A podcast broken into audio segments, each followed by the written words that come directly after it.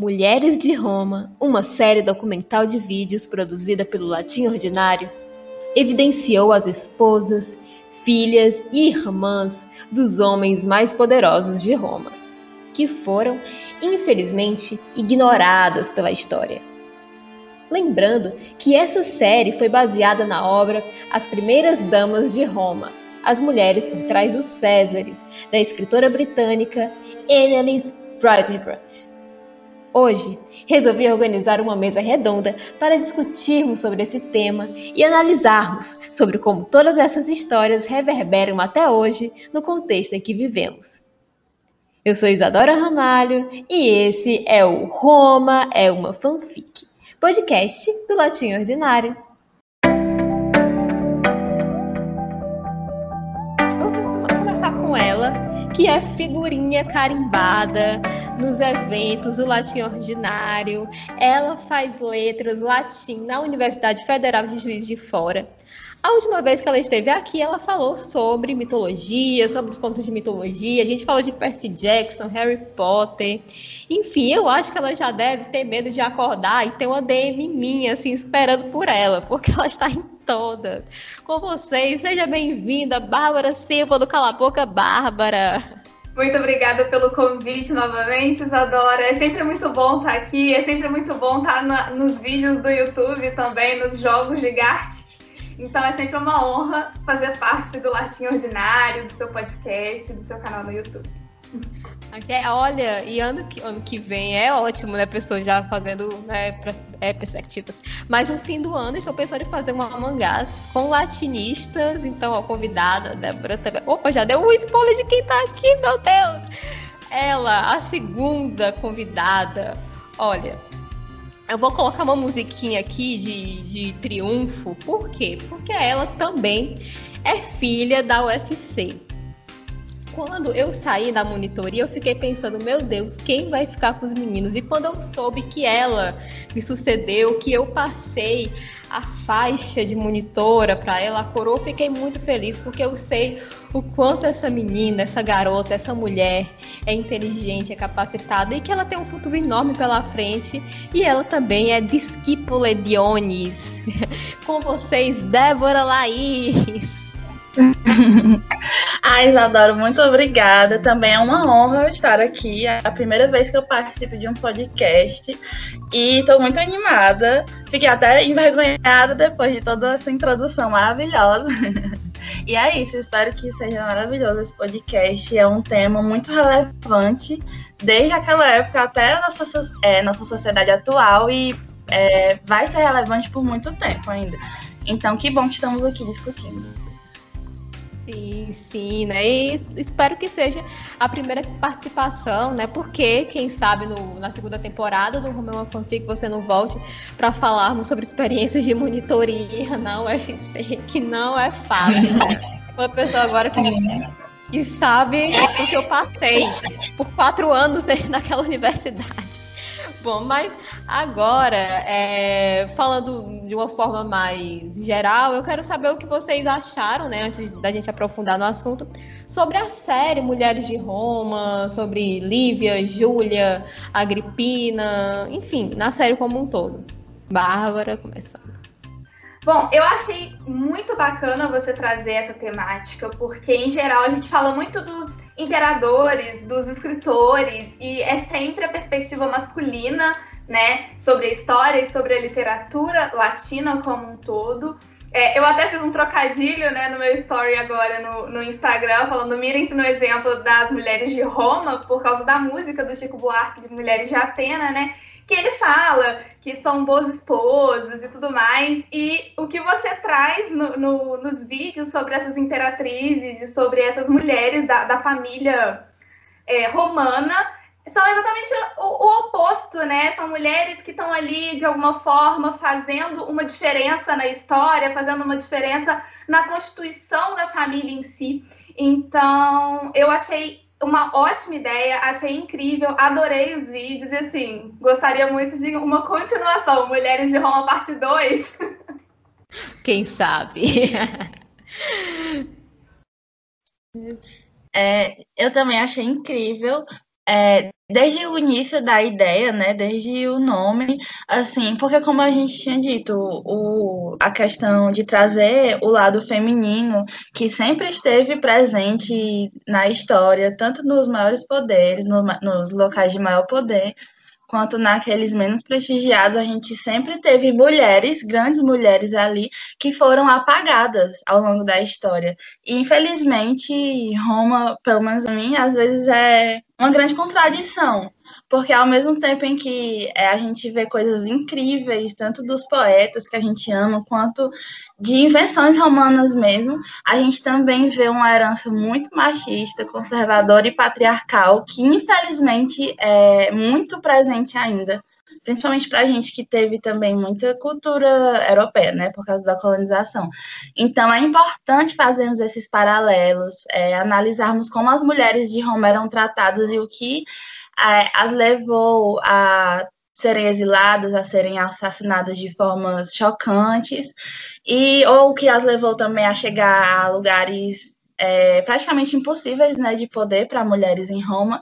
Então é muito interessante. Eu adorei os vídeos, eu fiquei em muitos momentos muito chocada, em alguns momentos eu dei gritos, em alguns momentos eu fiquei arrepiada. Foi um mix de sensações maravilhoso. Adorei também voto por uma parte 2, viu? E só uma observação que a Débora comentou, essa questão de ser uma sociedade patriarcal e tudo mais é, às vezes a gente percebe isso até mesmo na nossa inserção no meio acadêmico, né? Porque assim, eu agradeço a Juno, a Juno todos os dias, Júpiter o tem a ver, é, pelo fato da maioria das minhas professoras serem mulheres, o que é incrível. Ou não sei se é a maioria, mas pelo menos de latim eu acho que é a maioria. E isso é muito bom porque elas sempre tentam, tentam trazer debates, uma perspectiva diferente. Mas em geral, o mundo classicista, latinista como um todo, ainda é um mundo muito masculino, né? Então é uma coisa que a gente percebe na nossa realidade. E aí esse podcast Mulheres de Roma com mulheres latinistas, né? O que é extremamente interessante. Sim, sim, essa foi a proposta, né, de fazer essa mesa redonda, né, de meninas, mas eu vou pontuar aqui realmente sobre a parte 2, tem planos, né, com a dinastia Flaviana, que é a dinastia que vem depois da dinastia Júlio-Claudiana, né? Talvez eu não sei se vai ser uma série de vídeos, mas talvez seja um podcast, né? Enfim, contando a história. Mas essa parte é importante, né? A gente trazer tudo isso. E quando eu estava lendo o livro da Annelise, que inclusive eu li durante uma disciplina de cultura romana, é, é, é, incrível, né? Você saber coisas que, enfim, a gente não sabia antes, porque a gente só escuta falar dos homens, né? Da, da, das guerras civis, do, do Júlio César, Pompeu, Marco Antônio, Otaviano, a gente só escuta falar desses homens, mas as mulheres deles, né? Das irmãs deles, que foram tão significativas, a gente né, a gente é, ignora. Então eu gostei do livro, mas uma coisa que que eu, que eu senti assim, que a gente pode até discutir depois, é, é que é, ela não se aprofundou muito, não problematizou muito, porque a Júlia, por exemplo, ela era ela foi completamente desmoralizada. O Marciano ele falava impropério sobre ela. E ela não abre essa questão de, gente, será que isso aconteceu mesmo? Será que isso é certo? Será que isso é errado? Essa coisa, porque a sociedade romana era uma sociedade é, patriarcal, né, como vocês falaram, misógina. É, enfim, e então a gente sempre tem que ficar com o pé atrás. A gente ama esse mundo que a gente estuda, mas a gente sabe os problemas. Então eu senti falta dessa questão dessa da abertura para um diálogo, dessa dúvida, ela simplesmente reproduzia e muitas vezes alguns machismos. Do, enfim, mas é por isso que estamos aqui, não é mesmo? Mas começando com a, a Lívia, que foi a, a nossa a primeira mulher romana, é, existem várias polêmicas sobre ela. Né, que primeiro ela foi casada com Tibério Nero, não é o Nero filho da Agripina, pelo amor de Deus, gente, não vamos confundir os Neros. Ela era casada com Tibério Nero, ela teve dois filhos com ele. O primeiro filho foi o Tibério, que chegou a ser imperador de Roma, e o segundo filho foi o Druso, só que ela estava grávida dele quando se casou, ela já estava, ela ainda estava grávida dele quando se casou com Augusto. Inclusive isso foi, enfim, fonte de vários comentários. E existe uma polêmica sobre o início da relação dela com o Otaviano. Né? existem duas versões. A primeira versão diz que ele simplesmente roubou a Lívia do Tibério, do marido dela. Ele simplesmente roubou quando ele já estava prestes a se tornar imperador. E a segunda versão diz que num jantar ele seduziu a mulher de um dos convidados e essa mulher era a Lívia. E o Tibério também não fez muita questão de lutar por ela, então a gente não sabe o que aconteceu. É... Talarico, né? É. Mas o que que rola? É, eu acho que é, é, um aspecto muito interessante de se levantar, é, falar sobre essa questão dele ter roubado ou dele ter seduzido. Porque a questão do roubo acaba sendo, sei lá, um, um sequestro, uma coisa extremamente complicada e delicada de se tratar, né? E, e, a questão da sedução, até que ponto também é, é, sedução, até que ponto é coação, né? Até que ponto você se sentiu coagida a, a, a, aceitar algo, mas ao mesmo tempo o marido não parece se importar, né? Assim, Menelau podia dar uma aulinha para Tibério para ver se algo se resolvia por ali. É, é uma situação extremamente delicada e, e, e, ao mesmo tempo que coloca em xeque como sempre, e né, isso acontece em diversos momentos, uh, o caráter da mulher. Né? O fato de ser uma sedução e Tibério não se importar e etc., pouco, pouco diz sobre o relacionamento deles, sobre o posicionamento masculino dele enquanto um, um marido, enfim, mas fala muito às vezes sobre ela, né? Porque a partir do momento que a gente pensa num, num roubo, num sequestro, bom, ela foi vítima de algo e a princípio seu marido não fez nada para ajudar, né? É, e quando a gente fala de sedução, de duas uma, ou ela é extremamente passiva e foi vítima de algo realmente e pode ter sido, né, é, até uma situação um pouco mais grave no sentido de ela realmente se sentir coagida ou simplesmente ela, bom, ela não presta, né? E aí vem aquele famoso estereótipo também da mulher que ah, a mulher é fácil, a mulher é, se deixa levar por qualquer cara por aí, ou coisas do tipo, e que até relaciona um pouco depois, mais pra frente, né? É, com, com outras mulheres que se, que se relacionam com vários caras, até você chegou a comentar durante a série também sobre, a Cleópatra. E aí gera uma questão, um estigma para a mulher, né? Para o Tibério em si, dane-se o que aconteceu. Mas para a mulher, ela, ela vai carregar aquele rótulo com ela durante um bom tempo. E é muito pior para ela, né, do que para a família deles em si, para a família como um todo. É ela que carrega esse estigma. E isso acontece até hoje na sociedade, né? Nada muda.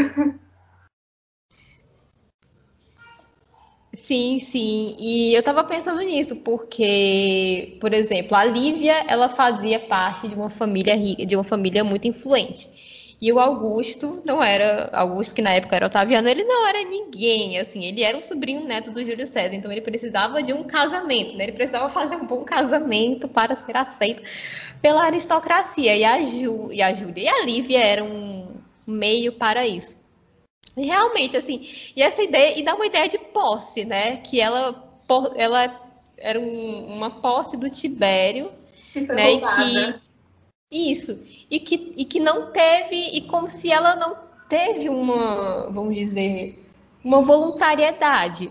Porque lembrando que, assim, durante a Guerra Civil, o pai dela, né, a família dela torceu para o lado perdedor, então eles estavam completamente desmoralizados. Então, a partir do momento que o futuro imperador de Roma te pede em casamento, talvez não seja tão ruim assim, né? Então, porque a gente tem que lembrar que o casamento era um negócio para eles, né? Não era a, a, noção que a gente tem que você conhece o boy, se apaixona e, enfim, vai casar, é um negócio.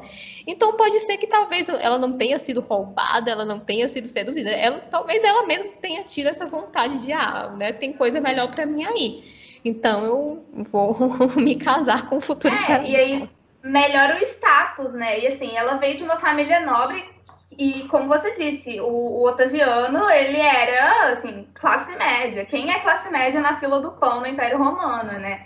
É, para ele era um bom negócio, porque era título, era nobreza, e para ela poderia ser um bom negócio no sentido de, bom, é, ele vai ser imperador e acaba sendo também uma ascensão. E ainda assim, né, ela, esse, esse debate gira em torno do foi seduzida, foi, foi roubada e, e, e, tem, e tem esse estigma, mesmo sabendo que o casamento era um contrato, puramente um contrato. Sim, sim, a gente imagina ela, socorro, socorro, socorro. E, enfim, ela, ela, ela tinha sido exilada, ela passou anos e anos fugindo, né, com o Tibério, com, as, com uma criança na barriga e outra criança pequena. Então, de repente, tem uma segurança até para os próprios filhos, né? E eles, te, e eles seriam muito provavelmente sucessores dele, né? Do, do Augusto. Então, sim. Inclusive, a gente vê aí uma, um, um, grande exemplo de objetificação da mulher, que é o que vocês explicaram. E é, eu fico me perguntando é, como essas mulheres, principalmente de que é, eram de famílias de grandes políticos de Roma, é, conseguiam levar suas vidas. A gente daqui a pouco vai falar de Júlia, mas aí da Júlia velha, mas aí já dando um spoiler, é, a gente já vê que a vida das mulheres, na maioria das vezes, tinha que obedecer às regras, é, aos interesses políticos de seus pais ou de seus maridos ou de seus irmãos, o que quer que fosse. Sempre a vontade delas era colocada em último lugar em nome de uma política que muitas vezes nem era dela, né? Era do, dos homens que, que tinham poderes sobre ela. Então, a gente estuda muito as mulheres, as mulheres não, né? Que a gente não estuda muito as mulheres ainda, infelizmente, mas a gente estuda essas, essas grandes figuras como um todo como é, de forma muito científica, de forma é, que a gente explica os jogos de poderes, mas quando a gente olha para essas mulheres e vê que esses jogos de poderes interferiam de forma assim visceral na vida delas, eu fico me perguntando como elas não surtavam e, e tacavam fogo em tudo, igual o Nero, porque, meu Deus. Pois é, isso até me lembrou o fato de que quando ela né, se divorcia de fato do, do, do Tibério e resolve se casar, né, de fato, com o Otaviano, o Tibério cede a mão dela, ele leva ela para o casamento e entrega ela para o Otaviano. Ele literalmente está passando a posse de um bem para um sucessor daquele lugar, daquele ambiente. Sim, como se estivesse vendendo um carro, né? Uma Letica. Ele tá vendendo, tipo, não, não. Mas é, e também não ia ser ruim para ele, né? Ele também. Ele, ele vai dizer não? Pra, vai, vai sofrer castigo, vai ser morto, esquartejado, não sei, envenenado. Então, eu vou, né? Tudo bem. Mas, voltando né, a falar da Lívia, é, sobre essa questão das mulheres na política, ela foi, ela foi criada né, para é, estar lá, né, porque ela, como eu falei anteriormente, ela fazia parte de uma família importante, então, então ela sempre esteve nesse meio, ela sempre, e uma coisa que a, que a Annelise falava no livro é que ela sempre quis, né, ela gostava disso, e, e a prova é que quando o filho dela, obviamente, chegou a suceder o Augusto, né, que foi o Tibério, depois de várias reviravoltas, ele chegou a ser o, o, o, imperador de Roma. Ela tinha mais influência do que ele mesmo, porque ela sempre esteve lá, né? Ela, ela passou a vida inteira acompanhando Augusto, e ela conhecia, ela tinha influência, ela, ela fazia coisas que outras mulheres nunca faziam. Ela fazia um salutátil, né? Como eu falei, para quem não sabe, o salutátil é tipo aquele momento do poderoso chefão, né? Que a pessoa tá ali no no, no escritório, né, e vai recebendo as pessoas, né, vai, enfim, as pessoas pedem algum favor, pedem dinheiro, e ela, vai, ela ia lá e concedia. Então, e o Tibério não gostava disso, né? Ele queria que ela simplesmente fizesse jantar com outras mulheres, enfim, porque tudo que ela fazia eram coisas de homens. E, e, isso talvez tenha abalado um pouco a relação de mãe e filho deles, né? Mais tarde a gente vai ver que outra relação de mãe, de mãe e filho foi abalada por isso. E eu queria que a gente comentasse né, um pouco sobre essa relação da Lívia com Tibério, sobre ela, né, ela estar lá no poder, né? Enfim. Bom, primeira coisa que assim, família real inglesa purinha, né? Assim, Tibério para mim é o príncipe Harry, que resolve que, ah, eu não tô afim de, sabe, suceder o trono. Ah, não tô afim, vou renunciar. É, mas enfim, é, é, é, é casos de família, casos de família real que também nunca mudam. Mas esse ponto dela ter essa influência na política, né, dar uma conversadinha, influenciar o marido a apoiar o pessoal de Ilhéus de Samos e tal, é, me lembrou uma outra imperatriz, que foi Teodora, esposa de Justiniano, se eu não me engano, que por causa dela, uh, eles deram um jeito, obviamente, de alterar a lei para poder ceder o casamento em amor, porque né, não, não, não existia esse tipo de coisa. Então, é, isso me lembrou muito essa relação de como a mulher pode, mesmo numa sociedade é, que é extremamente patriarcal e é cheia de complicação, para fazer esse tipo de coisa, mas pequenos gestos, pequenas coisas que elas fazem e às vezes mudam o rumo completo né, da história e da influência familiar.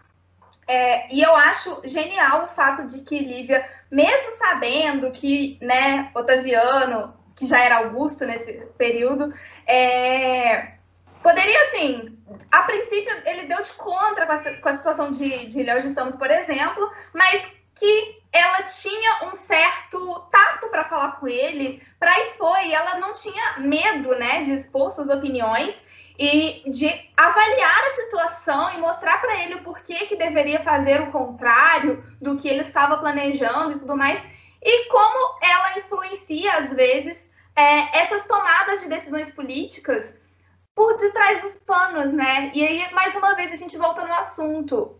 Quase ninguém comenta sobre isso, a gente não estuda sobre isso. Eu não sei na, na na UFC como é, mas a gente na Letras não tem acesso à, matéria de história antiga, só se pedir no bolsão, enfim, conseguir algum acesso, mas é extremamente difícil, porque é uma matéria obrigatória do início da faculdade de História, e a gente sente essa defasagem, mas ao mesmo tempo a gente sabe que esse tipo de conteúdo a gente não, não veria, né? É, mesmo tendo acesso a essa disciplina e tudo mais. Então acaba que é fazendo os estudos por conta própria, né? Que nem a Isadora fez, pegou o livro, resolveu ler e produzir conteúdo de forma independente para isso. E isso me faz pensar também o quanto é importante a gente estar tá assumindo esses lugares mesmo, né? De estar nas redes sociais, de estar na internet de alguma forma, é, produzindo conteúdo para outras pessoas terem esse acesso. Acesso a conteúdos que às vezes é, representam mais a gente do que o que a gente vê na faculdade em si, né? Porque a gente não fala sobre efetivamente as mulheres fazendo política na antiguidade clássica. E, e, e isso é para mim é genial e a forma com que ela lida, você trouxe até citações dela no vídeo, né? É, é uma forma genial que ela se posiciona enquanto mulher política, sabendo ao mesmo tempo do, do seu lugar naquela sociedade, né? É, mesmo que ela entre em conflito com algumas questões, é, mas sabendo que ela pode fazer a influência dela de outras formas, que não precisa necessariamente é, assumir um posicionamento mais escancarado que a levaria à morte, né? Porque não ia adiantar no fim das contas, ela não ia conseguir fazer mudança nenhuma nesse caso. Falta de falar sobre eh, a mulher né, nesse espaço sem ser algo muito teorizado. A gente tem que trazer essas questões, a gente tem que problematizar, discutir, né, principalmente na antiguidade clássica, que é um nicho tão pequeno e é tão pouca gente que gosta disso, né? Tanto que, olha só, a gente tem que chamar pessoas do Brasil inteiro, né? Você, juiz de fora, né? E, enfim, mas eu espero que a gente mude essa realidade. Débora, se quiser falar alguma coisa. Sim, inclusive, é, na letras como um todo mesmo, na parte da literatura, a gente já tem essa discussão de, de é, por que tão poucas mulheres estudadas na literatura? Será que não existiam mulheres ao longo do tempo que fizeram literatura ou de alguma forma elas foram apagadas? Então, essa discussão ela é, é ainda são levantados muito problem muitos problemas, porque, obviamente, a gente não tem 10% do que a gente deveria ter de, de avanço nisso. E aí, tipo, principalmente como a Isadora falou, para esse nicho tão reduzido de mulheres na Roma antiga, aí é que é escasso mesmo. Então, por exemplo, é, eu tive contato com as personagens mulheres, mas nas leituras, assim, tipo, da Eneida, dessas coisas, mas nunca tive, assim, uma abordagem. Vamos pegar aqui a Dido, vamos problematizar aqui entendeu? A gente nunca teve isso e realmente a gente precisa, né? Jovens estudantes é, começarmos a levantar essas questões, né? Para que as nossas sucessoras aí, nossas também companheiras atuais de, de cursos, de estudos, consigam aí é, continuar esse trabalho. É muito importante mesmo, Isadora. Inclusive, parabéns. Obrigada. Mas eu, inclusive, ia falar da Eneida depois, mas é uma questão, né, que eu estou, inclusive a Eneida é o meu projeto de pesquisa do mestrado. E eu, estou relendo, né? eu tive que reler a Eneida. E assim, eu encontrei muitas coisas, não só sobre a Dido, sobre a própria, sobre a Juno, Creusa, meu Deus, coitada da Creusa, ela teve que ficar atrás do Enéas. Né? No, na, na, na, saída de Troia, é, o, o, o Anquises nos ombros, o, o Ascanio segurava a mão e a Creusa ia atrás. Então, isso já é uma questão que a gente tem que começar, né? Enfim, e, sobre, e tem uma questão que é a comparação com as mulheres. Se vocês acham que isso é de hoje, no Twitter, que quem é melhor é a Ivete Sangalo, é a Cláudia Leite, é a Anitta, quem era a, é a Ludmilla, no, no mundo pop. Se vocês acham que isso é de hoje, não, sempre ocorreu. E a Otávia, que o diga, coitada.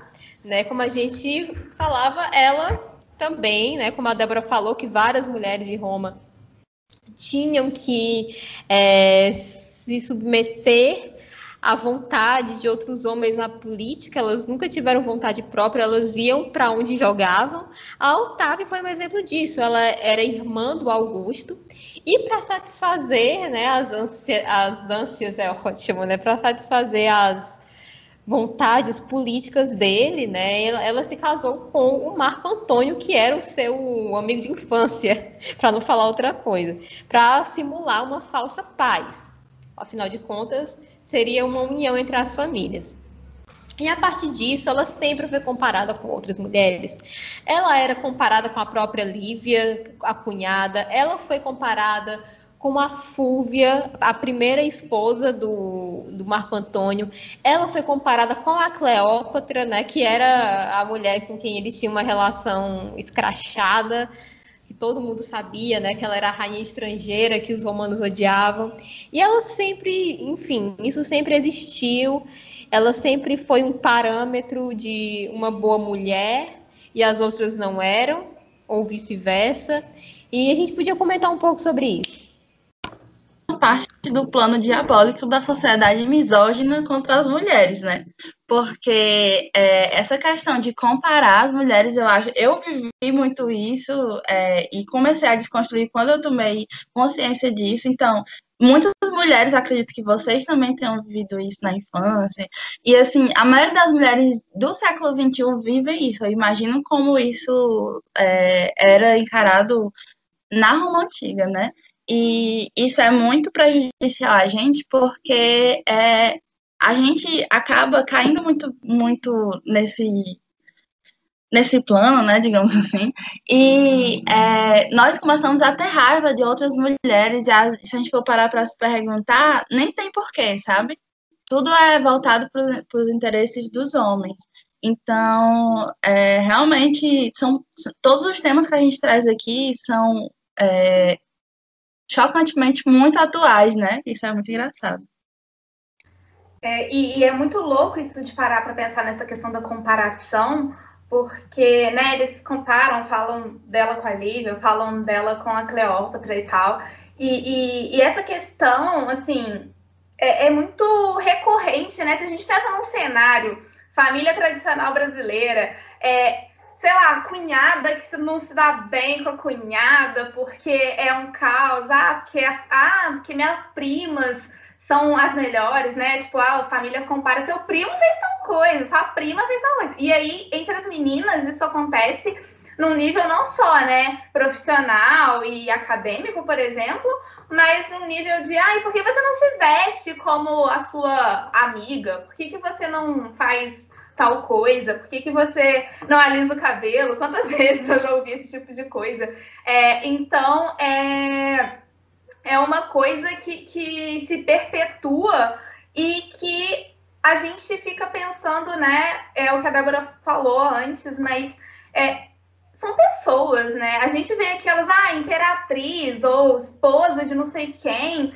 é, mas são pessoas. E, e como isso atingia é, essas pessoas, né? E, ou então a gente também pode pensar, ah, mas a gente está pensando com a cabeça do século XXI. Sim, mas infelizmente eu não tenho como pensar com a cabeça né, de, do século, sei lá, 2 antes de Cristo. Infelizmente isso não acontece.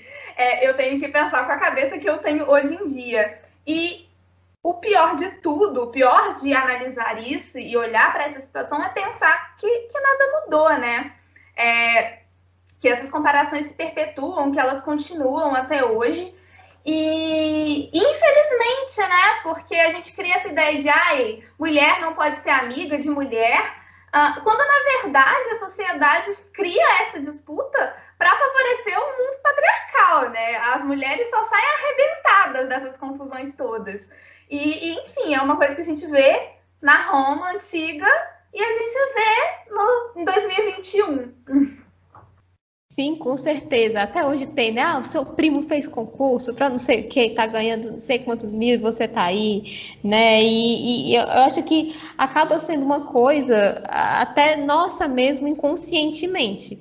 É, e a gente acaba se cobrando por uma coisa que não faz parte da gente, né? Você vê, ah, aquela sua amiga da escola já está casando, ah, sei lá, aquela, aquelas pessoas já estão namorando e você não, entendeu? Como cada um tem a sua vida, né? Cada um tem a sua individualidade. E eu acho que sobre a Otávia especificamente, eu acho que a gente não conheceu ela de fato muito sempre era um, um, um, espelho, né, um espelho oposto das outras. E eu acho que a única vez que a gente realmente viu essa Otávia foi, infelizmente, no, pior momento da vida dela, quando o Marcelo, né, o filho, morreu precocemente aos 19 anos e isso a abalou bastante. Ela se, ela ficou reclusa, enfim, e, e, eu acho que talvez a parte mais cruel tenha sido depois, porque pouco tempo a Lívia, ela também perdeu um filho, que foi o Druso, que é foi o segundo filho dela, e ao contrário da Otávia, assim, diferentemente da Otávia, ela não, se, ela não ficou isolada, ela foi ela foi fazer homenagens para ele, mandou fazer estátuas, enfim. E as pessoas disseram: olha só, por que a Otávia tá, tá assim chorando, né? Tá de mimimi, tá, vai ficar chorando até quando? É, a, a Lívia tá aqui, ó, tá fazendo, tá vivendo, como se tivesse uma maneira correta de viver o luto como se as pessoas devessem sofrer. E, e, isso, ao meu ver, foi muito cruel. Foi muito cruel e ela não voltou mais, né? Aos holofotes, a gente já a gente, eu, né, uma vez ou outra aparecia o nome dela, mas não era mais com, com tanta força.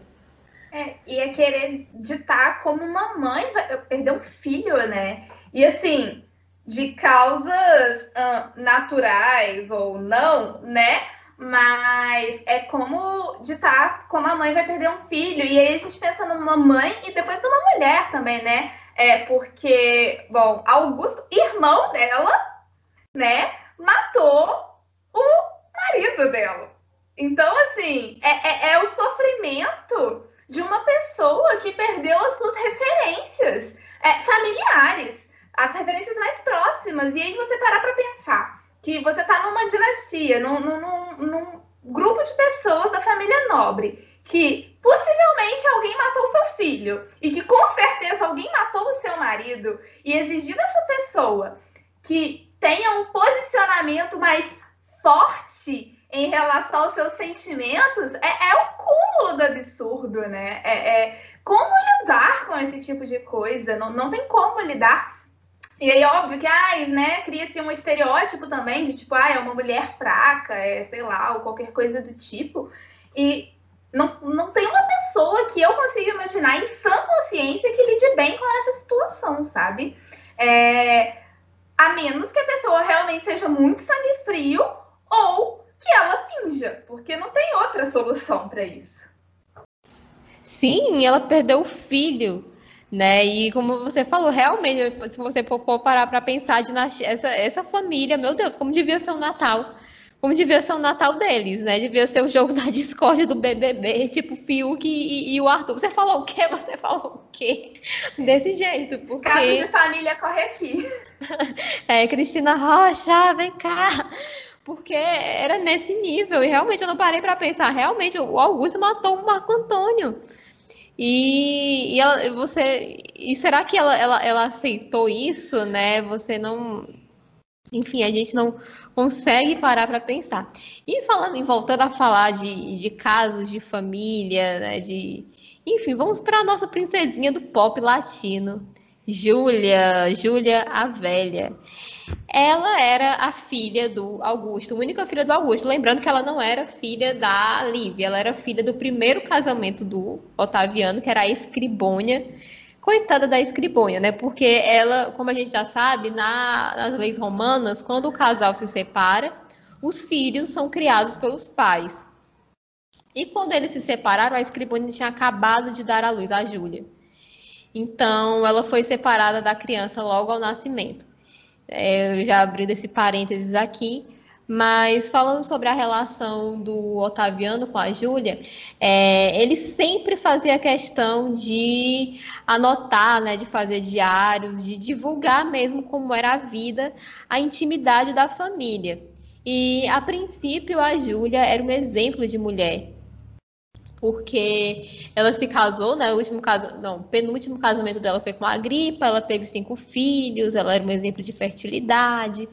Só que depois que ela ficou viúva, né, e enfim, nesse intervalo de tempo até ela se casar com o Tibério, ela tinha uma vida bem party girl, ela vivia nas festas, ela, enfim, ela era bem, ela gostava de usar roupas bonitas, ela, inclusive eu li uma parte que ela gostava de usar é, vestidos, né, tecido de seda, que era um tecido bem luxuoso, e o Augusto não gostava, porque só as prostitutas podiam usar esse tipo de coisa. Então já começava daí. E eles tinham uma relação bem, bem tumultuada. E aí eu fico me perguntando o que é que rolou nesse meio tempo aí, de quando ela ficou viúva até antes de ela casar com o Tibério. Será que é, tipo, ela meteu o louco porque por causa de luto, por, foi por revolta, eu imagino que é imagino que tem, pode ter sido, sabe, assim, por uma vida tão presa, a gente nunca vai saber, porque a gente justamente não analisa essas questões pessoais, né, infelizmente. Pode ter sido uma liberdade também, né, ela se viu ali livre, talvez, solteira, sem as amarras de um casamento, e aí enfim, eu fico me perguntando quais os possíveis motivos de ela ter essa vida. Mas o que a gente pode ver aqui é que, infelizmente, né, durou pouco a liberdade dela. Ela teve que casar novamente com o, o Tibério. É, e aí as mulheres na Roma eram punidas pelo comportamento inadequado, né? E o Augusto criou essa Lex Julia, que era a Lei Júlia, que é, definia o adultério como uma relação sexual entre uma mulher casada e um homem que não era seu marido. Os dois eles sofriam punições, né? Tanto a esposa que cometeu o adultério quanto o amante. Entretanto, se fosse o contrário, se o homem casado, o marido, cometesse adultério, ele só seria punido, né, se fosse com outra mulher casada. Se fosse uma mulher solteira, ele eh, passava batido aí e não era punido. E aí, mais uma vez, os interesses da, das leis romanas atendendo a, a mais a homens, né? Propriamente, até porque a lei Júlia foi criada justamente para conter aí a, a filha. Lá no sul da Itália. É. Agora não vou me lembrar. Era aquela ilha que as mulheres eram exiladas, né? Sim, sim. Nossa, mas foi todo mundo exilado. Foi muita gente exilada. A filha dela a, a, também foi, só que por, por, outros motivos. Ela teve um caso com Sêneca, a filha dela. Sim, eu vi que aquilo, eu não, não vi se, era, se foi verdade. Foi verdade esse caso dela? Babado. Parece que foi, foi, foi. E assim, só que não. Isso, esse caso dela descobriram depois, porque o Augusto teria dito que na verdade ela, ela estaria sendo, ela é, como é que se diz, punida porque ela teria cometido adultério, né? E o adultério era crime, né, de acordo com as leis, leis Júlias, e por isso ela foi né, que, que, é um, assim, um absurdo, né? Porque só os homens têm esse direito e, e, as mulheres não. Sim, demais. E uma coisa que eu também fiquei pensando ao aprender sobre a história de Júlia é que a gente pode ver um grande exemplo aí da Pietas romana, né? Que, ficando brevemente, era uma hierarquia que o, o cidadão exemplar, o bom cidadão de Roma, deveria seguir uma, uma hierarquia de prioridades.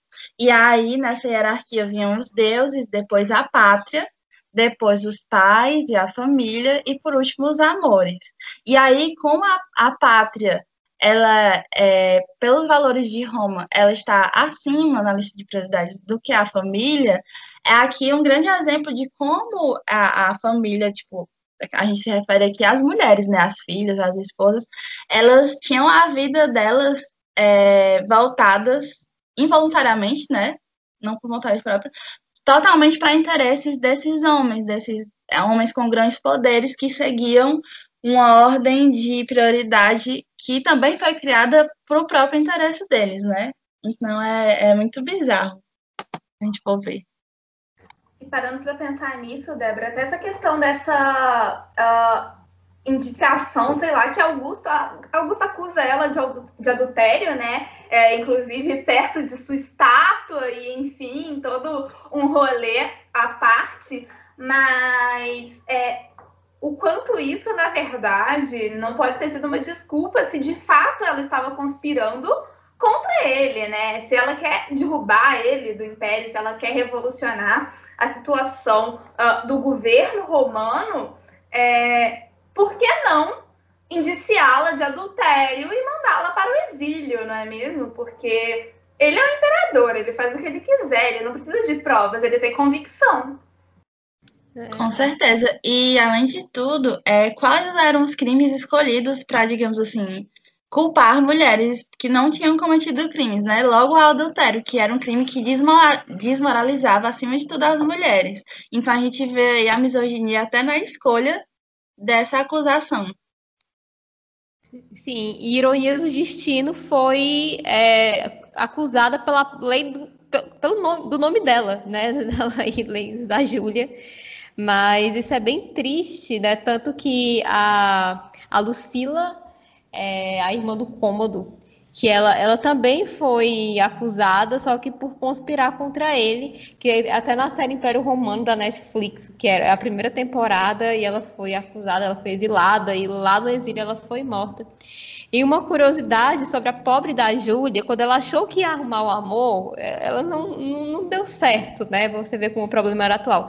Porque o último marido dela foi o Tibério, que era o irmão de criação dela, e diziam que ela tinha um crush no Tibério, que ela tinha uma atraçãozinha por ele. Então ela não achou tão ruim esse casamento, só que ele não, não, não, não, não gostava dela. Né, porque ele já estava casado com uma mulher que ele gostava de verdade, ele foi separado dela. E, e diziam que ele também não suportava a Júlia, né? Esse, esse estilo de vida que, que ela levava, né? essa, essa vida da cachorrada. E, enfim, ele tanto que ele pediu para ir morar em outro lugar porque ele queria distância, né? Então, coitada, tadinha. E, e dizem que o, ela foi a, o Ovidio era amigo dela, né? Agora eu não sei se era dela ou se era da, da Júlia, filha dela, que foi uma das causas, né? uma das prováveis causas do exílio dele, né? Mais uma teoria da conspiração. E Agora indo para a mulher mais polêmica de todas, a famigerada Agripina Menor. Ela, como eu falei né, na, no, no vídeo de apresentação, ela era bisneta do imperador Augusto, irmã do Calígula, mãe de Nero, era neta da Júlia, né, Júlia que nós estamos fazendo agora, ou seja, a essa altura, eu não sei, é jogo da discórdia do BBB, é casos de família, e uh, começando sobre essa relação né, da Agripina e do Nero, que era uma relação bem conturbada. É, ela, ela, assim, ela sempre mencionava ser imperatriz, estar no poder, e ela também tinha planos para ele.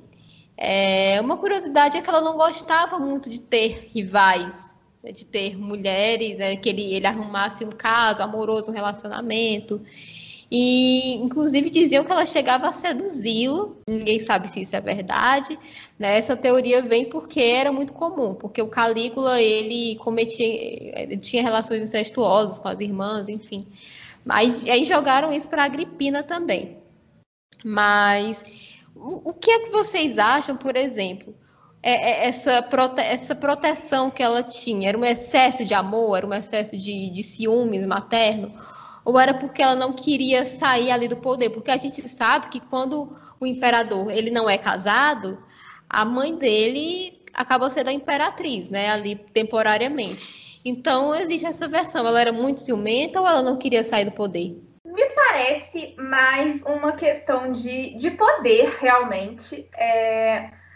Até porque, assim, por, por outras. Por colocações que, que envolvem o nome dela, né? Outras situações que envolvem essa, é, essa situação, outras situações que envolvem essa situação, mas enfim. É, por exemplo, o fato dela envenenar o próprio marido, né? Para conseguir que as coisas se adiantem e Nero chegue ao poder.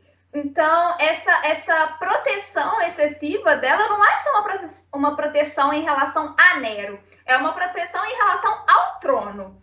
E, e aí é esse lado de ela estar, de certa forma, no comando. E quando você pensa assim, poxa, Nero se tornou imperador aos 16 anos. Ele é jovem, extremamente jovem. E aí a influência materna acaba sendo grande, tanto que os problemas dele se iniciam quando ele resolve dar uma fugida da raia, né? Quando ele começa a tomar suas próprias decisões. Então, é, eu, me parece muito essa situação de estar preocupada com o poder e de ter influência política dentro do império. Eu concordo. Também acho que é, eram muitos jogos de poder aí envolvidos. E, assim, sem querer passar pano para a Agripina, mas já passando, ela está coberta de razão, porque ali naquele ninho de cobras, né, chamado família, é, ela digamos que é, assim, era um passando por cima do outro, eram assassinatos, eram incestos, então é, ela lutou de, naqueles é, naquelas regras, né, para chegar onde ela chegou. Infelizmente, ela não tinha é, a possibilidade de ser reconhecida como a governante, então ela passou isso para o filho dela. Mas não foi mérito do Nero. Então, assim, coberto de razão, né? é, ela precisava proteger realmente o que ela conquistou. E o Nero também não era cheiro, né? Não, e isso de, de não passar pano, mas já passando, até em relação ao próprio envenenamento do marido, né? É, o cara mudou a lei para casar com a sobrinha, gente. Ah, que tinha um veneninho, Pelo né? amor de Deus. Né, o Xenofonte, né, o nome do médico de confiança que, que envenenou. Mas é, eu também não quero passar pano para Agripina. Mas assim, gente, o Cláudio, que era o marido dela, ele já tinha uma certa idade, era manco, coitado, manco, coitado da pessoa. Mas enfim, ele, ele não tinha mais uma saúde assim, 100%. Então, o que impede dele ter morrido de causas naturais e como existia é, é, essa, essa história famosa da mulher que envenena o marido para chegar ao poder ou para conseguir levar a pessoa que ela quer ao poder, podem ter jogado isso tranquilamente para cima da Agripina. Então, eu acho, eu, eu, acredito na ideia de que ele pode ter morrido de causas naturais e, enfim, mas sobre e, e essa questão dela manipular, né, dizem que influenciou muito na personalidade dele. Mas o pai do Nero, o que, que Neu a Renobarbo Nero, que eu nunca vou saber falar. Não, não é Nero, eu nunca vou saber falar o nome do, do pai dele. Ele também não tinha todo o juízo. Ele, ele tinha uma personalidade muito sombria, segundo a Annelise. Ele, uma vez, de acordo com ela, pegou uma carruagem e saiu na rua para tentar atropelar crianças, criancinhas, de propósito. Então, assim, uma pessoa dessas não, não pode ter todo o juízo. Então, Muito provavelmente a Agripina não foi a única. Mas vocês acham que isso pode ter influenciado ela nessa manipulação, provável manipulação, essa ambição dela? Pode ter influenciado na personalidade dele? Quando eu vejo a figura do Nero, eu imagino. Eu esqueci o nome dele, não sei se é o Ramsay do Game of Thrones, aquele que é o mais tirano, mais psicopata, mais que o Joffrey. Sim, sim, o cara do cachorro. Isso, eu imagino. Ai, gente, tem um carro passando aqui, né? Enfim, eu imagino muito a figura dele, assim, de um tirano, um psicopata mesmo, pelas ações dele, pelas execuções, assim, com níveis de crueldade. Então, eu me pergunto realmente se a Agripina teria ao, é, até como influenciar tanto uma mente como a do Nero, sabe? É, eu fico pensando nessa possibilidade também, porque eu, eu também tenho essa vibe de que ó, Nero me parece realmente bem psicopata, sociopata, enfim. É, e até me preocupa pensar na possibilidade de olhar para a Agripina e ver como é, né, se ela tivesse influenciado negativamente o filho. Porque é até uma questão que às vezes a gente fica se. Né, as coisas acontecem e a gente começa a se perguntar diversas, diversas coisas, e aí é, eu fico me colocando no pensamento de: será que de fato é, tudo é necessariamente culpa é, dos pais ou da criação, enfim? É, e aí, principalmente porque, em geral, essa culpa recai sobre a mulher né? É, e aí eu, eu tenho minhas dúvidas quanto a isso, apesar de eu também não achar que, que a Agripina é santa, né? É, a gente passa pano, mas a gente sabe que, que né, não é simplesmente colocar né, num pedestal que é uma mulher, beatificar e tudo mais. Mas eu acho que a predisposição que o Nero tinha provavelmente era individual dele mesmo é, e, e, foi desenvolvida sozinha. Assim, talvez um, um, psicólogo, um psiquiatra discorde se tiver fontes históricas suficientes para isso, mas aí seria até um podcast interessante. Caso algum médico esteja ouvindo isso aqui, seja psiquiatra, quem sabe fazer uma análise psicológica baseada na história. Inclusive, é, outro ponto que também me fez pensar é o Nero ele ascendeu ao poder com o que 16 17 anos. Então, assim, 16, muito poder. 16. Pronto, 16. Muito poder para um, um, homem tão jovem que é, então, assim, tipo, subiu a cabeça mesmo, deve ter juntado com a predisposição que ele já deveria ter. E realmente a, Agripina com certeza é, teve influência sobre ele. A gente sabe, realmente concordo que ela não era santa. É, mas eu acho que isso aí é um combo, né? Realmente é um problema é, essa visão de atribuir toda a influência de um homem que, querendo ou não, já estava ali caminhando para a idade adulta, né? E tinha poder o suficiente para decidir enfim, é, atribuir às mulheres, né? A gente sabe que isso é um problema que nós sofremos e é, é muito legal esse debate de é, dar acesso ao que é de César, né? Tipo, é, a responsabilidade parcialmente teve a, a peraí, a Agripina teve parcialmente uma influência ali, mas a responsabilidade, a atribuição, assim, entre aspas, de culpa, seria a quem, né? Sim, é verdade. E a gente tem o Calígula, por exemplo, né? Tio do Nero. O Calígula, a mãe do Calígula era a Agripina Maior, que era uma mulher muito querida pela sociedade, e o pai dele era o Germânico, se eu não me engano. E assim, ele era problemático sozinho. E, a, inclusive, ele, ele era um bom menino um, por um bom tempo, porque quando a, a Lívia, né, nossa primeira mulher de Roma, faleceu e ela estava intrigada com Tibério, ele ficou esperando o Tibério chegar até o fim. Né, tá, agora perto da, da, minha casa está passando uma moto. Mas é, ele ficou, ele, ele gostava da avó dele, né? Ele tentava ressuscitar tudo isso. Então é muito relativo. Eu acho que isso é sozinho também, né? E, e assim, vamos lembrar que o né, você é hater do Sêneca, que o, o, o, Nero ele, ele era mentorado, peraí, o, o Sêneca era mentor do Nero, né? Histórico, né? E eu, como assim? Então, fica aí aberta a possibilidade que ela, ela a Agripina chamava pessoas para cuidarem da educação dele. Então, às vezes era do próprio, né? A, a, a fama subiu a cabeça. Sim, a gente vê aí que ele era mentorado pelo Sêneca e ainda não ficou good vibes, né? Então a Agripina, o que, é que ela poderia ter feito? É verdade. Inclusive, abrindo um parênteses aqui para o Demartoni Nero, que é um amigo nosso, colaborador, que eu vou ter a fotinha dele no vídeo. O, o motivo disso é porque no YouTube tem um, um vídeo mostrando como seriam os imperadores de Roma. É, se, enfim, se, longe das estados, né? E a, e a, foto, aí apareceu a foto do Nero, era a cara do Demartoni. Aí, aí ficou o bullying. A gente chamou, ei, tua mãe é Agripina? É. Gente, eu fiquei chocada na hora que eu vi. Coisa que é, me chamou muita atenção na história da Agripina, que é o fato de ela ficar imune né, ao veneno. Ela tinha esse costume de tomar pequenas doses diariamente para criar uma imunidade.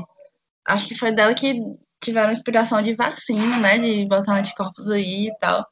Mas enfim, é, eu lembrei muito do presidente Snow, dos Jogos Vorazes. Não sei se vocês lembram ou conhecem, mas tem uma hora, um, um, uma parte da narrativa em que é, tem toda essa trama. Alerta de spoiler, tá? Para quem não viu, favor, por essa parte.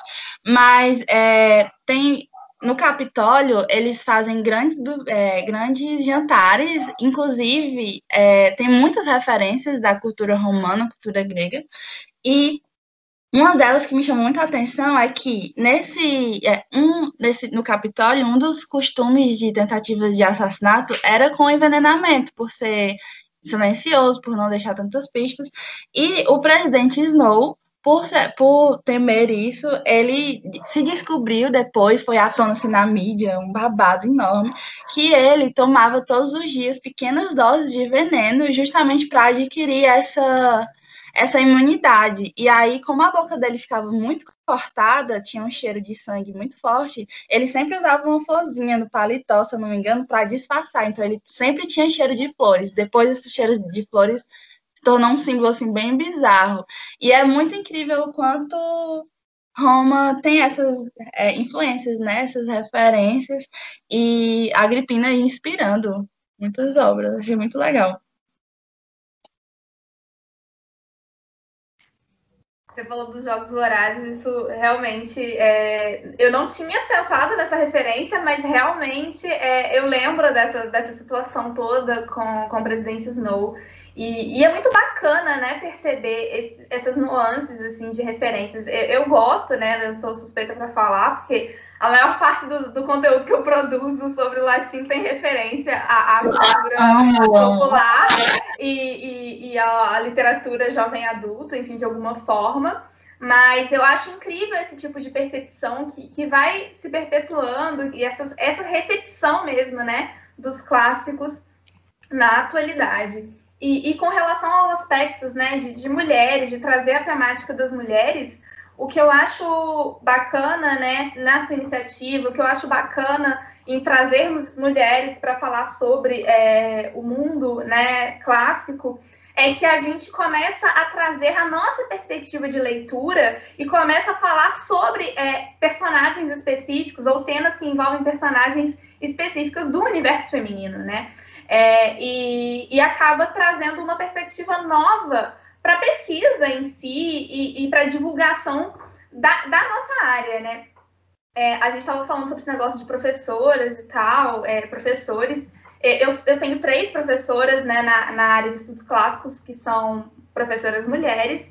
E, e isso me lembrou agora, assim, que uma delas, que é a Carol, beijo Carol, se você estiver ouvindo isso, é que ela é, ela trabalha com a perspectiva das meretrix em Plauto. Então, assim, é Ai, fantástico.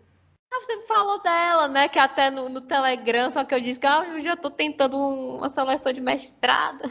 Sim, então, é, é, é ótimo. E assim, parando para pensar, bom, as Meretrix são, de fato, é, personagens que até então são menos. É, têm menos visibilidade, né? E ela trouxe essa perspectiva para a leitura de Plauto. Então, muito possivelmente essa leitura não passaria tão, tão nítida, tão notória por um homem, né? Ao ler, ao ler Plauto, provavelmente ele não se questionaria sobre aqu aquelas personagens. E isso é importante de ter a variedade de pesquisadores, né? É, pesquisadoras mulheres, pesquisadores LGBTs, é, na, nas áreas é, em geral, justamente para trazer novas perspectivas, né? Que passariam despercebidas por, uma, por um grupo homogêneo e, e enfim, é, de uma forma que tra traga esse tipo de debate e recheie ainda mais né, a, as áreas de pesquisas acadêmicas com diversidade. Arrasou demais, meu Deus, muito bom. É, mas é verdade, assim, né, sobre as artes meretrícias, meretrícias. E eu, tá, eu lembro, né, da época que eu li o, o Plauto, dessa questão da, da Alquimena, porque ela, ela, às vezes, ela se comportava como, era a mulher ideal, né, a Uxor. Nossa, agora eu não vou me lembrar que era a, a esposa e a outra que era das artes meretrícias, né, quando, principalmente quando ela falava com o anfitrião de uma maneira mais pontual, né, mais firme, ou quando ela ia para o Júpiter, né, quando ela estava lá amando o Júpiter, achando que ele era o marido dela. Então tinha essa questão e a gente e realmente a gente tenta enxergar algumas coisas é, na própria Eneida que eu estava falando. Agora eu vou dar os créditos para Daniela que da nossa revolta durante uma, uma live que a gente estava falando, meu Deus, a Dido é uma mulher, ela saiu sozinha, fugindo do irmão, comprou Cartago, é a rainha da, da P toda. E no final das contas, ela morre, ela se mata com a espada do boy que abandonou ela. Como assim, Virgílio? Você deixou uma coisa dessas acontecer né, no meio da história. E, e assim, a construção da personagem é, lendo de novo, né? Porque como é uma pesquisa, a gente tem que ler várias vezes, né? E, e me incomodou a questão que no começo ela é uma mulher bondosa, né? Ela chega na, no, no, no, templo, os súditos, né? Todos vão lá ao redor dela. E quando o Enéas abandona, é, o Mercúrio fica dizendo, vai, vai embora logo, porque ela é instável, ela vai ficar louca, ela vai fazer isso, vai fazer aquilo. Então, do nada, é, é, é, ele joga a construção da personagem no lixo. Ela, ela, é uma rainha, do nada ela, ela, é uma mulher louca que a qualquer hora pode fazer uma bobagem, e ela faz, ela se mata. E óbvio que tem, mas aí, aí tem a justificativa, né, de que ela estava tomada pelo Baco, né, pela loucura do deus Dionísio quando ela bebe o vinho, e também tem a questão do cupido. Mas é, isso incomoda a gente, né, do nada, porque fica essa ideia de que a gente é abandonada, vamos, a gente vai meter o louco, vai, vai queimar as roupas do cara na fogueira, vai, enfim. Né, e isso me incomodou ba bastante. É, isso sempre acontece, né? Isso é uma coisa que me incomoda bastante, é, e aí spoiler, né, do, do que eu, eu, em geral, tenho interesse, né, na, na Ilíada, principalmente nesse momento. Não é, de fato, o, o, produto final que eu pretendo entregar da pesquisa, mas que tem relação, que é o debate em torno de Era, né? Que é a louca ciumenta, sempre, sempre retratada como a louca ciumenta, vingativa, e assim Bom, é, ela não tem uns um, um surtos, entre aspas, ela não tem seus problemas, ela não tem seus questionamentos do nada, né? Não é como se, ai, Zeus, tão bonzinho, um ótimo marido. Não, a mulher sofre abusos físicos e psicológicos o casamento inteiro. Ela é traída com o rolê inteiro. E aí a galera vem, ah, ela é uma louca vingativa. Gente, não, não, não é por aí, sabe? E óbvio que eu coloco tudo na, na, nas costas de Homero, assim como você fez com, com Virgílio, porque foi a construção do, que eles trouxeram, né? É, e aí a gente para para pensar né, nessas relações e como elas se perpetuam. E aí, talvez, justamente por nós nos incomodarmos com, com isso, que seja importante a gente trazer a outra visão, um outro aspecto relacionado a, a essas personagens construídas dessa, dessa forma, né? E também como é problemática a construção de uma cultura em que a, uma, a deusa mãe, né, digamos assim, ela, além de sofrer todos os abusos que você citou, Bárbara, ela também desconta tudo isso é, no, nos amantes nas amantes de, de, de Júpiter, né, de Zeus. E aí é, como isso é problemático? É, como isso serve de exemplo para essa cultura que compara as mulheres, que as objetifica, que a, a, é, atribui a culpa a, umas às outras, né? Porque, querendo ou não, a construção cultural da, dos deuses ela era feita né, pelos homens e tal. E aí, o quanto isso é problemático, né? O quanto, voltando aqui, por exemplo, hoje em dia nós temos as influencers, né, que tá rolando todo esse debate de é, influencers e também famosos como um todo, é, de estarem em cima do muro ou não, no, no, momento em que, se você estiver em cima do muro, você está de um lado muito bem definido. E aí, a gente, se a gente for ver as deusas e os deuses como influencers né, da cultura antiga, a gente tem aí um, um, digamos que um péssimo exemplo que não é culpa dela, né? É culpa da construção que fizeram dela. Então, aí é muito problemático. E é assim, se a gente for pensar na, na Guerra de Troia, né, assistindo, é, lendo a Ilíada e lendo a Eneida, os motivos pelos quais a Juno quer destruir Troia, Enéia, são motivos tão supérfluos.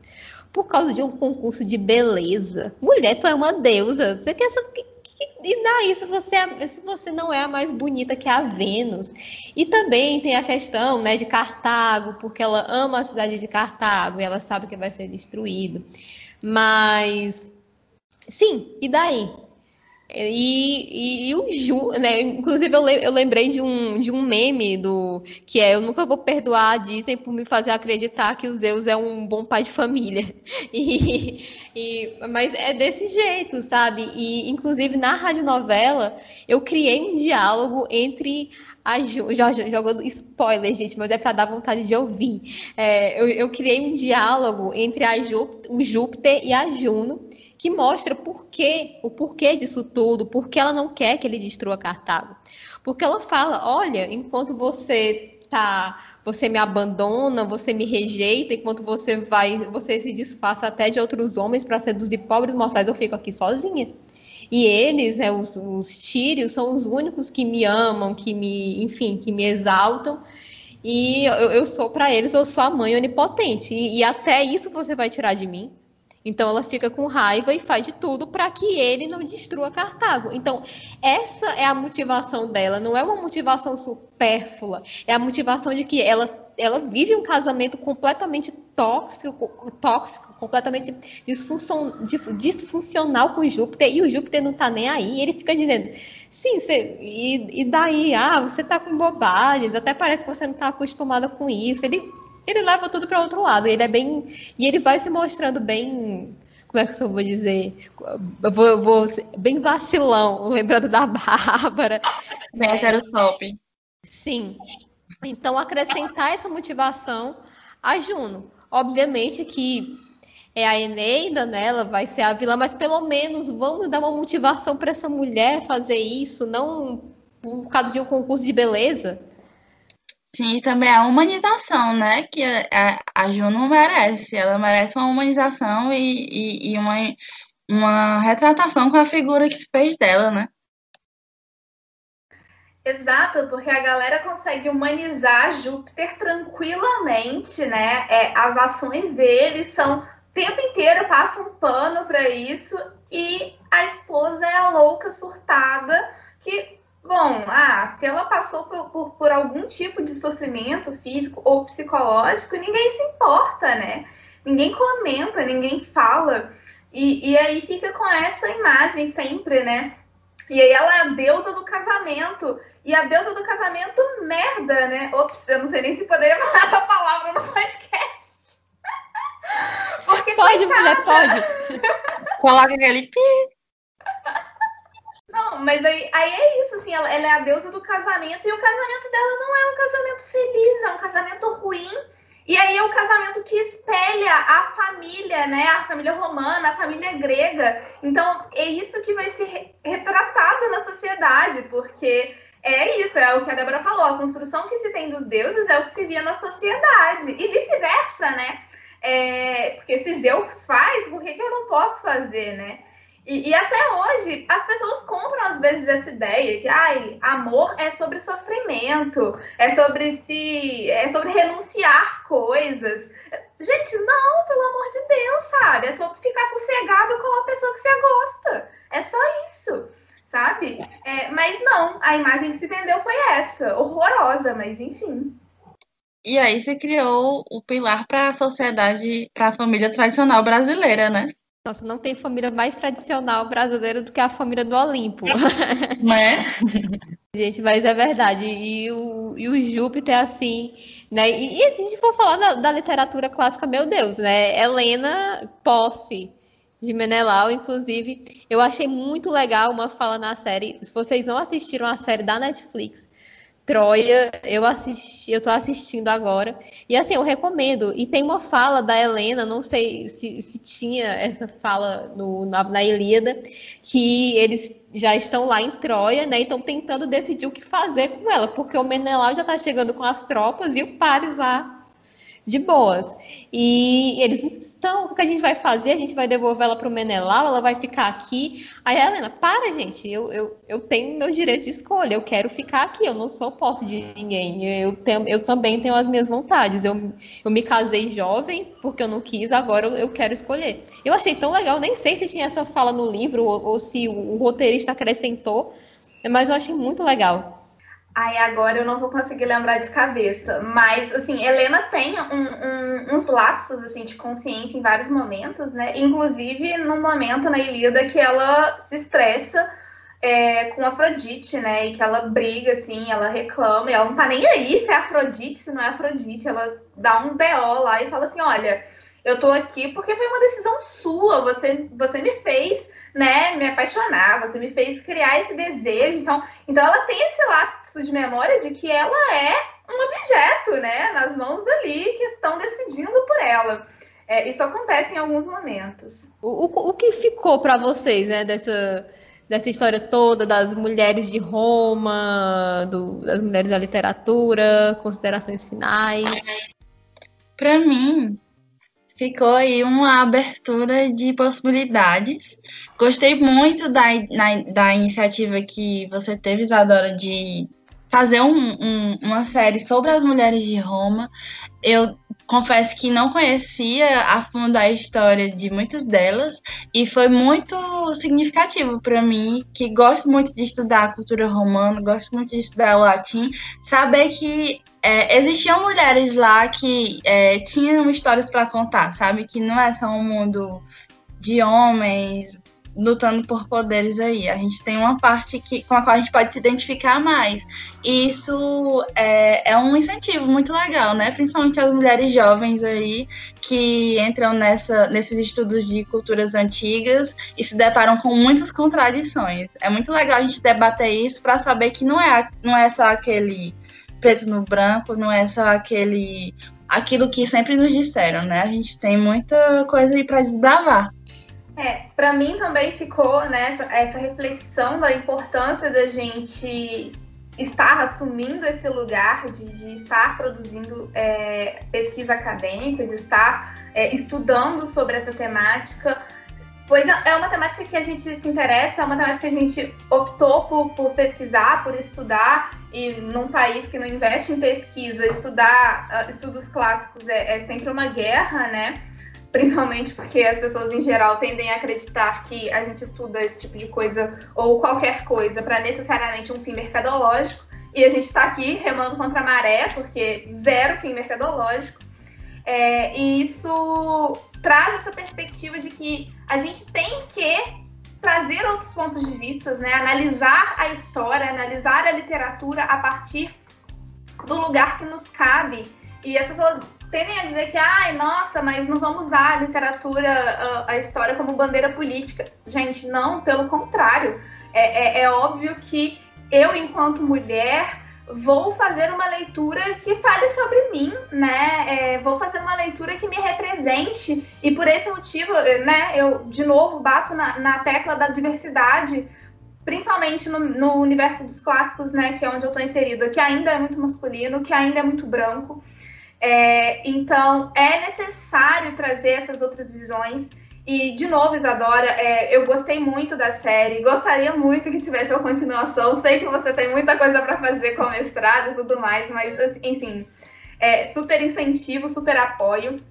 E um outro ponto que eu acho importante trazer, e que eu sempre falo também, mas é essa importância de a gente trazer para uma linguagem acessível, né? Porque você lê um livro de cunho acadêmico e trouxe para o YouTube numa linguagem extremamente acessível, com comparações com a cultura é, vigente, né? Falou da Britney, enfim, trouxe termos que facilitam a compreensão num universo que a gente está inserido de estudos clássicos, mais uma vez, é um universo extremamente academicista, com palavras difíceis que muitas vezes as pessoas não conseguem acessar, e aí ficam com aquelas fontes rasas que às vezes encontram por aí e não tem mais o que fazer. Mas não, né? Estamos aqui tentando produzir conteúdo sobre isso com um embasamento sério, mas com uma linguagem que as pessoas entendam, que as pessoas acessem, que as pessoas tenham prazer em ler, porque estudar, porque pesquisar não precisa ser um suplício, pode ser divertido.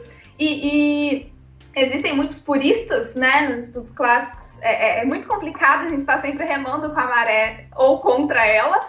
É, existem muitos puristas com essa dificuldade de, ai, mas por que que eu vou falar sobre literatura jovem adulto? Por que que eu vou trazer termos é, relacionados a, a, a aonde estamos inseridos atualmente, por que, que, eu vou trazer meme ou coisas do tipo, mas é importantíssimo, porque se a gente quer atingir um público que ainda não está na academia, mas pode estar, é assim que a gente vai conseguir fazer. Não é trazendo os termos extremamente rebuscados que a gente encontra lá. Então, é, mais uma vez, eu te parabenizo pelo seu trabalho, porque é incrível e eu super apoio e acho que vale muito a pena. E muito obrigada pelo convite novamente.